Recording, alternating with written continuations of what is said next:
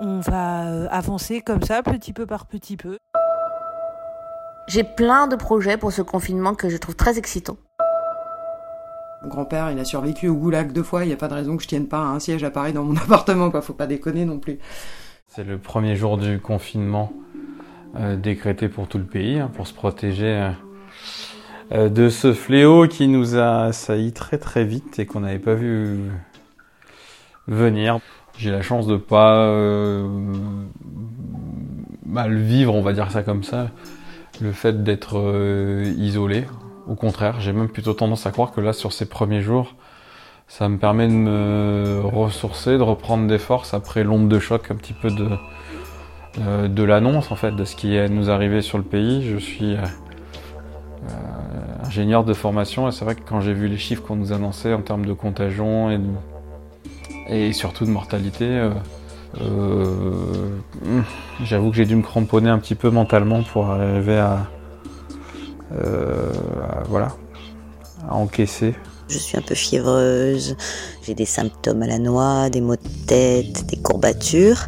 J'ai appelé euh, un service médical pour les intermittents du spectacle et je suis tombée sur une doctoresse absolument charmante qui m'a expliqué qu'en fait, euh, bah, il fallait juste que je continue à prendre ma température, mais qu'il y avait de fortes chances pour que ce soit le Covid, mais que peut-être ça l'était pas.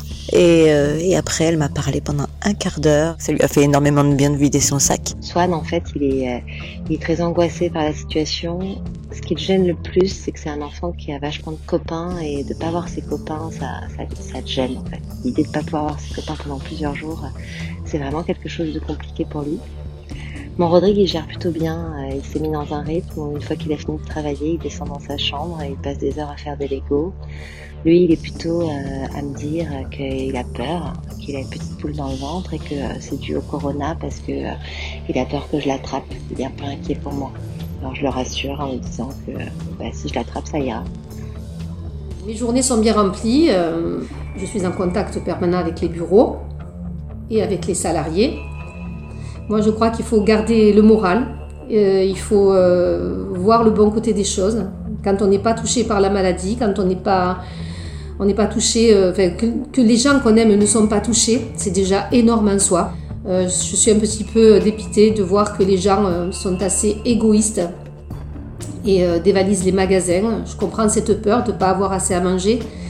Mais je crois que ce qui est terrible, c'est de voir aussi crever les autres. Sur le moral, je pense que ça va être des très très hauts et des très très bas. Ça va être très très up and down. Donc il va falloir être super vigilant. Et euh, bah, mode commando quoi.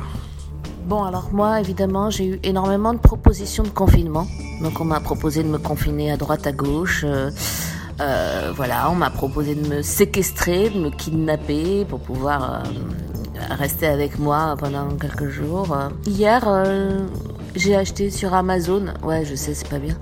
J'ai acheté un vidéoprojecteur et mon, salon va devenir une salle de cinéma. Voilà, ça a été euh, l'achat compulsif. Ça faisait des mois que je devais le faire et grâce au coronavirus, on va se faire des séances de ciné sur séances de ciné. Il est 19h, c'est bien calme et euh, ça me permet d'avoir une pensée émue et douloureuse pour toutes les femmes qui, elles, n'ont pas forcément le choix de sortir euh, et de se s'échapper de d'un environnement toxique à la maison.